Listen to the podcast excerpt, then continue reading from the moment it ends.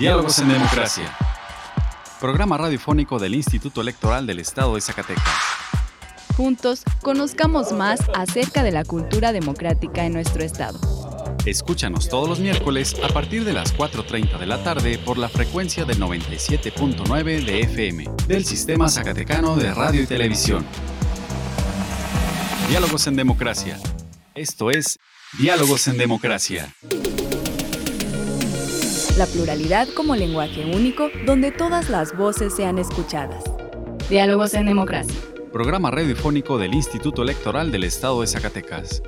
Un acercamiento a la diversidad de ideas y pensamientos. Comenzamos. Diálogos en Democracia. Muy buenas tardes.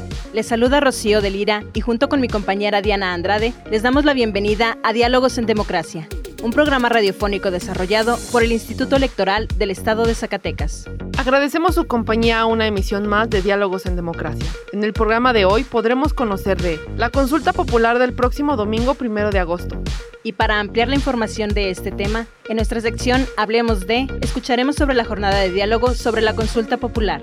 También en nuestra sección ¿Sabías qué? Conoceremos sobre los organismos públicos locales electorales en voz de Ivette Ramírez. Además, conocerás las últimas noticias del proceso electoral en nuestra sección de breves electorales. También tendremos una cápsula histórica sobre la muerte de Miguel Hidalgo y Costilla. Ahora vamos a nuestra primera sección de efemérides en voz de Andrea Rodríguez.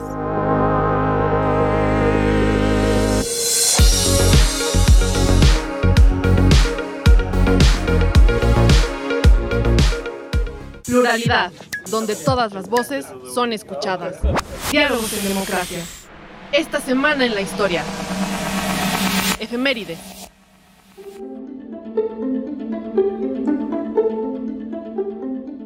Julio 26 de 1829. Las fuerzas expedicionarias españolas, al mando de Barradas, invaden el país, pero España ya no tiene posibilidades de restaurar su dominación. Julio 27 de 1529. Por cédula real, el emperador Carlos V concede a Hernán Cortés el territorio que hoy ocupa el Palacio Nacional y zonas aledañas. Julio 28 de 1920. Villa se rinde y depone las armas con la firma de los tratados de Sabinas, pactados con el presidente interino Adolfo de la Huerta. Julio 29 de 1999. Reforma constitucional para reducir la edad para poder ser senador. Julio 30 de 1811. Muere fusilado Miguel Hidalgo y Costilla Gallaga. Julio 31 de 1926. El presidente Plutarco Elías Calles decreta la suspensión de cultos.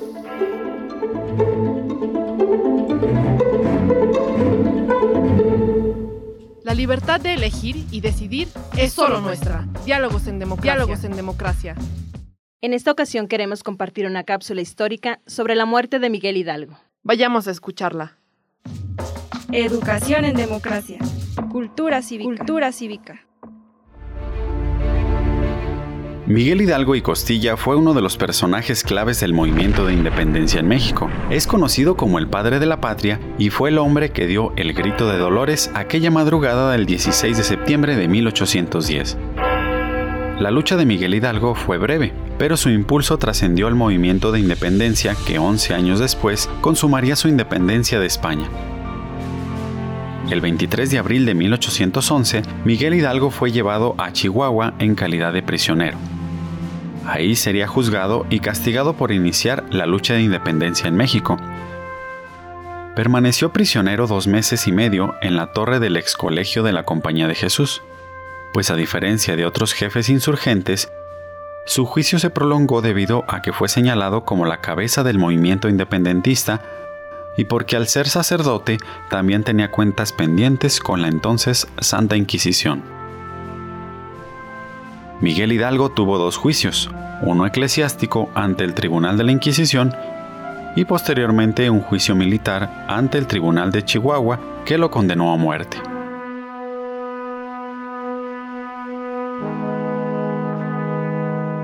Hidalgo y Costilla fue sometido a un interrogatorio en el que siempre se mostró sereno, pues estaba convencido de que la independencia traería beneficios al pueblo. Aseguraba que había actuado con el derecho que todo ciudadano posee y negó haberse aprovechado de su condición de cura para incitar al pueblo a levantarse en armas. Aunque el interrogatorio constaba de 43 preguntas, se prolongó por tres días. Para el 18 de mayo, Miguel Hidalgo firmó un documento en el que pedía perdón a la Inquisición y a la Iglesia, además de que se retractaba por sus errores cometidos en contra de Dios y del rey. Para el cura, el arrepentirse de sus pecados le permitiría aspirar a la vida eterna. El 29 de julio de 1811, el cura Hidalgo fue despojado de su calidad como sacerdote. El 30 de julio de 1811, un día después de su degradación, Miguel Hidalgo y Costilla fue llevado a una capilla en la que realizó su última confesión y posteriormente fue escoltado al paredón.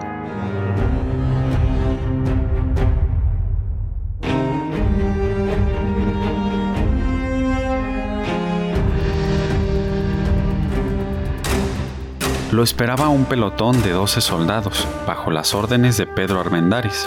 Hidalgo fue colocado sobre un banquillo, cerca de la pared, pero él se negó a colocarse de espaldas, así que se sentó frente al pelotón. Pidió que se disparara a la mano derecha, la cual se colocó en el corazón. La mano derecha que pondré sobre mi pecho será, hijos míos, el blanco seguro a que habréis de dirigiros.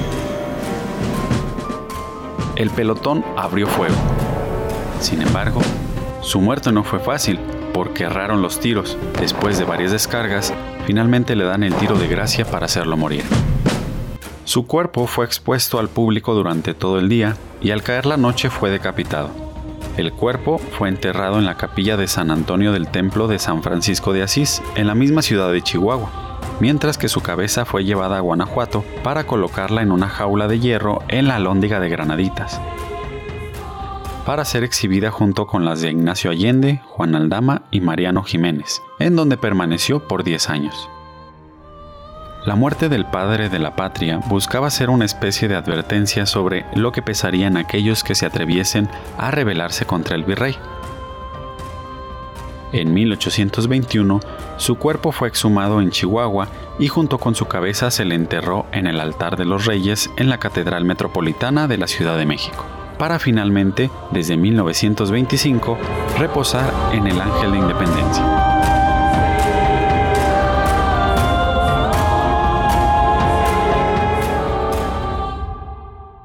Representando el libre derecho a la elección. Diálogos en democracia.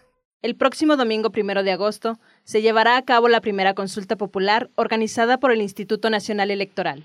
Para conocer más en torno a la consulta popular, el Instituto Nacional Electoral organizó unas jornadas de diálogo que permiten conocer más a fondo las características de esta consulta. Vayamos a escuchar las impresiones de esta jornada de diálogo en nuestra sección Hablemos de, en voz de nuestro compañero Víctor Trejo. Explorando ideas a través del diálogo.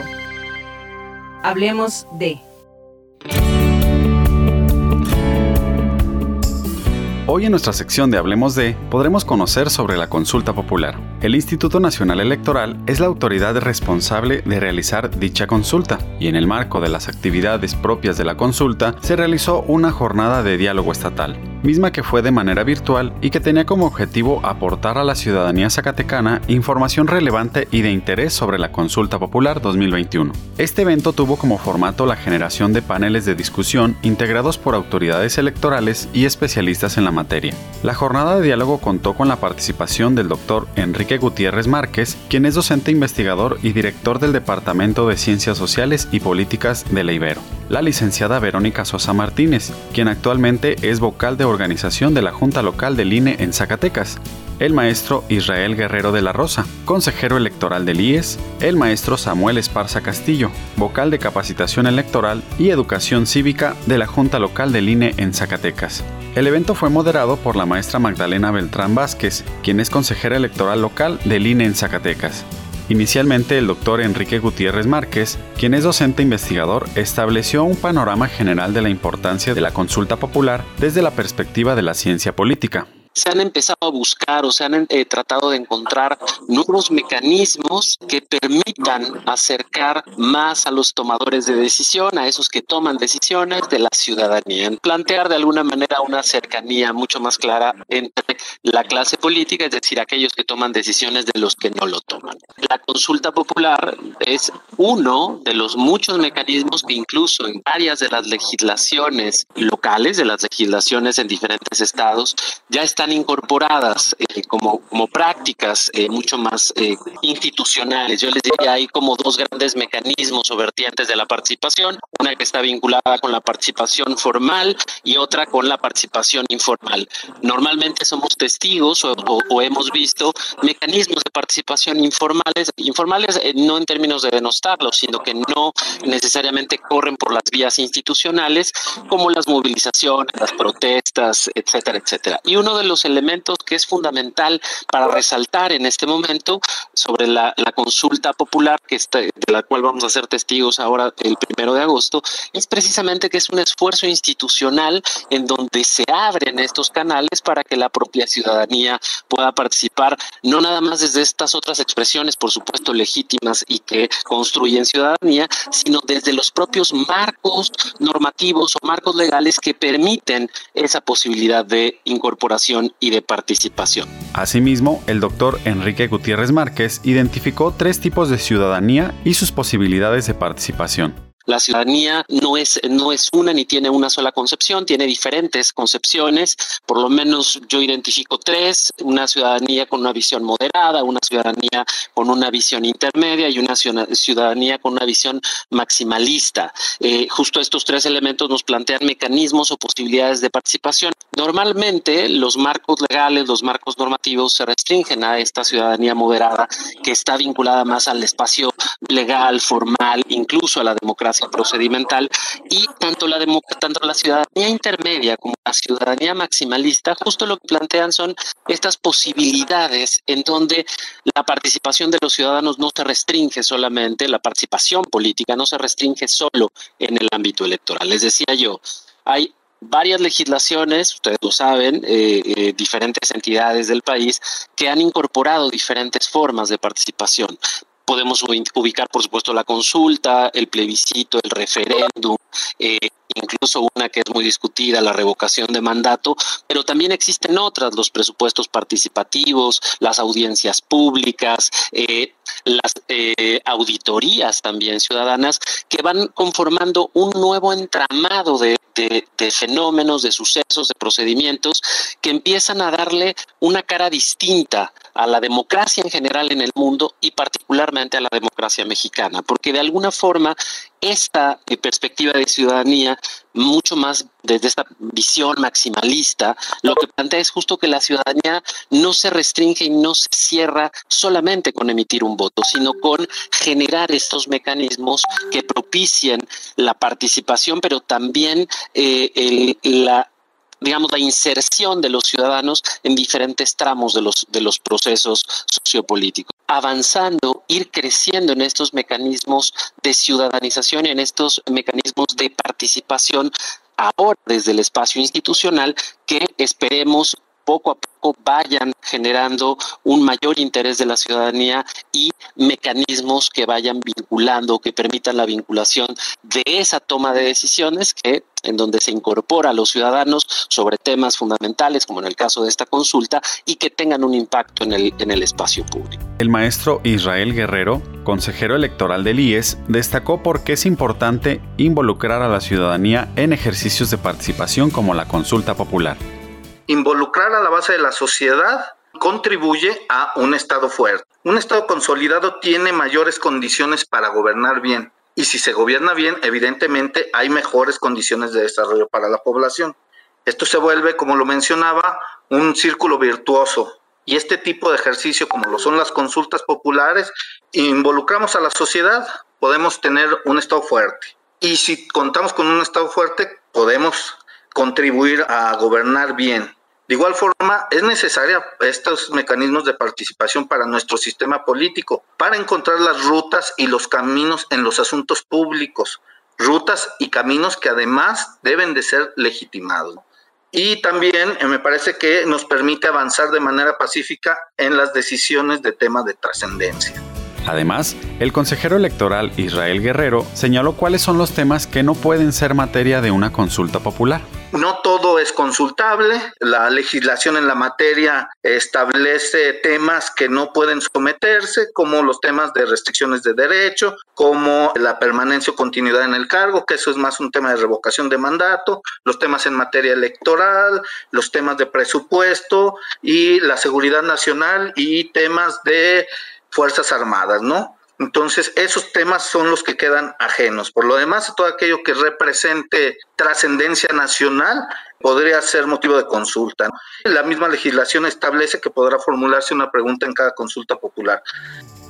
Por su parte, la licenciada Verónica Sosa Martínez, vocal de organización de la Junta Local del INE en Zacatecas, señaló cuántas mesas receptoras se instalarán en nuestra entidad para la consulta popular. En Zacatecas vamos a instalar 737 mesas receptoras. Estas mesas se ubicarán en su mayoría en escuelas y en lugares públicos. El número y la ubicación de las mesas receptoras de consulta popular fue determinado por las juntas distritales ejecutivas. Aquí en Zacatecas tenemos cuatro juntas distritales. Una está en Fresnillo, en la cabecera distrital de Fresnillo, otra está en Jerez, otra la tenemos en Guadalupe y las, la última eh, junta la tenemos en Zacatecas. Y bien, bueno, para la ubicación de las mesas receptoras también es importante eh, platicarles que se consideraron los lugares públicos de mayor concurrencia e identificación por parte de la ciudadanía de las secciones electorales.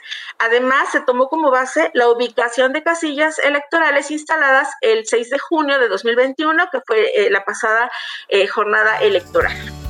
Además, la licenciada Verónica Sosa Martínez nos comentó cómo se hará la publicación de los resultados oficiales de la consulta. El tema de los resultados de la consulta popular, quién, es el, quién será el responsable, cómo se harán, cuándo y dónde. Bueno, con respecto a los resultados de la consulta popular, las juntas distritales ejecutivas en esta ocasión serán las responsables de realizar eh, los cómputos distritales iniciarán, iniciarán ellos, las juntas, los eh, cómputo de las actas el domingo primero de agosto, a partir de la llegada del primer paquete a la sede de la Junta Distrital y concluirá cuando se reciba y compute el último paquete. A diferencia de la jornada electoral, nosotros, bueno, en, algunos, en algunas entidades no es así, pero bueno, eh, en, las elecciones federales sí nos esperamos hasta el próximo miércoles, pasando el domingo, para realizar el cómputo. Entonces, esta será la primera vez que eh, realicemos un cómputo digital el mismo día en que se reciban los paquetes. Entonces, va a ser una buena experiencia. Las juntas digitales están listas,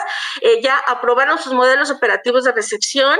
Estamos ya previendo todo lo que se va a necesitar para esta recepción y para que se realice al mismo tiempo el cómputo digital.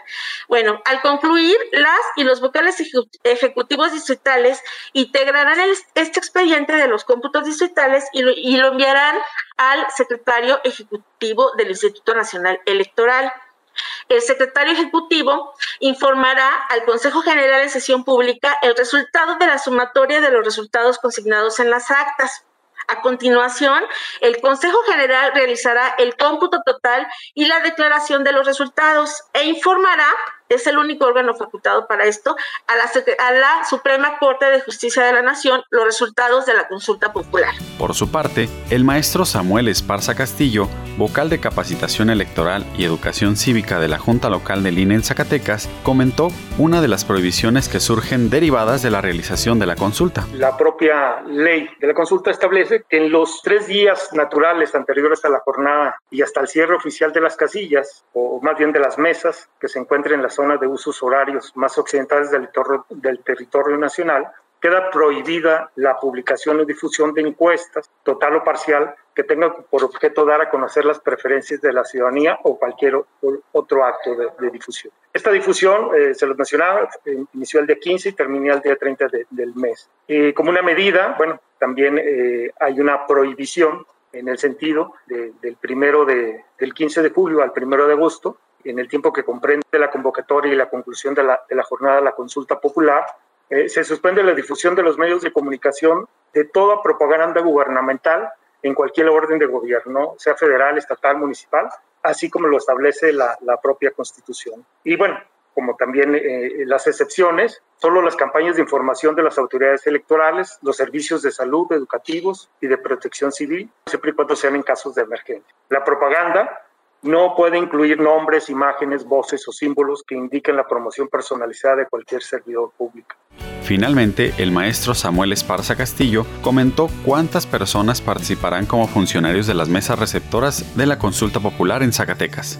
En Zacatecas, para el caso de Zacatecas, se van a instalar 737 eh, mesas receptoras de la consulta popular, por lo cual eh, requerimos o se requiere la, la participación decidida y comprometida de 3.685 personas eh, que nos digan que sí, eh, que les entregamos un nombramiento, que les demos los elementos para que puedan desempeñarse el día de la, día de la jornada, o sea, capacitarlos. Y también a ellos los invitamos a la realización de prácticas o simulacros de, la propia consulta que van dirigidos a la cuestión del llenado de la documentación, eh, saber qué documentos van a recibir, qué materiales van a recibir, a qué horas tienen que abrir, a qué horas tiene que ser la, propia votación, cómo tendrían que contar las, perdón, las opiniones, si son válidas o no son válidas, cuáles son sí, cuáles son no, llenar nuestros propios documentos para que eh, integren el, paquete y estos paquetes puedan ser eh, enviados a las propias juntas distritales el día de la, el día de la jornada. Si te interesa conocer más información sobre la consulta popular, te invitamos a visitar nuestro canal en YouTube ISTV y la página web www.ine.mx.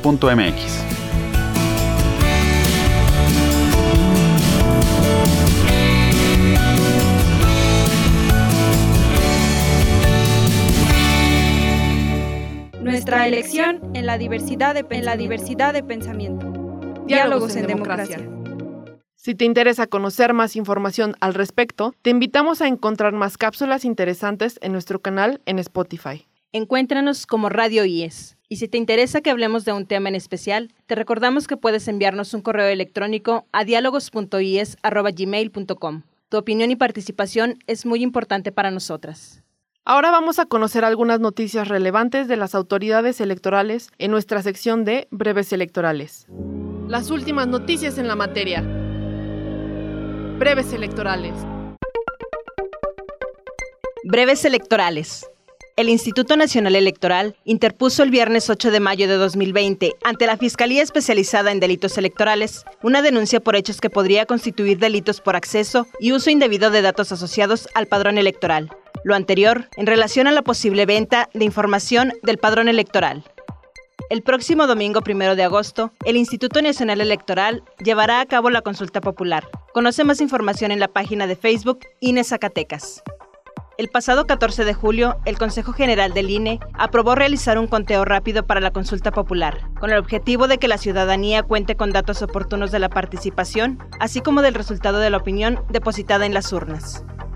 Si te interesa conocer los detalles del proceso electoral 2020-2021 en Zacatecas, los resultados electorales y las listas de las candidaturas electas, te invitamos a ingresar al sitio web www.ies.org.mx. La Dirección Ejecutiva de Paridad entre los Géneros del IES cuenta con un micrositio especializado en la difusión de información de la participación política de las mujeres en Zacatecas. Ingresa a politicaygenero.ies.org.mx. Para más información relevante de la materia electoral en Zacatecas, te invitamos a seguir pendiente de las redes sociales del Instituto Electoral del Estado de Zacatecas. Pluralidad, donde todas las voces son escuchadas. Diálogos en democracia. El Instituto Electoral del Estado de Zacatecas y la 63 Legislatura del Estado convocan al concurso de ensayo político La experiencia de las Zacatecanas en la gobernanza municipal y en el poder legislativo. Con el objetivo de difundir y destacar el quehacer de las mujeres zacatecanas en los espacios públicos de decisión. La presente convocatoria está dirigida a todas las personas ciudadanas mexicanas residentes o no en el territorio nacional. Consulta la convocatoria en www.ies.org.mx. La libertad de elegir y decidir es solo nuestra. Diálogos en democracia. Diálogos en democracia.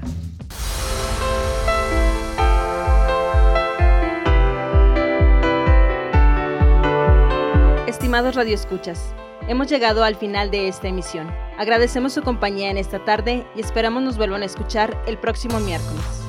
Agradecemos a Radio Zacatecas y a su directora Teresa Velázquez el apoyo para la difusión de este programa.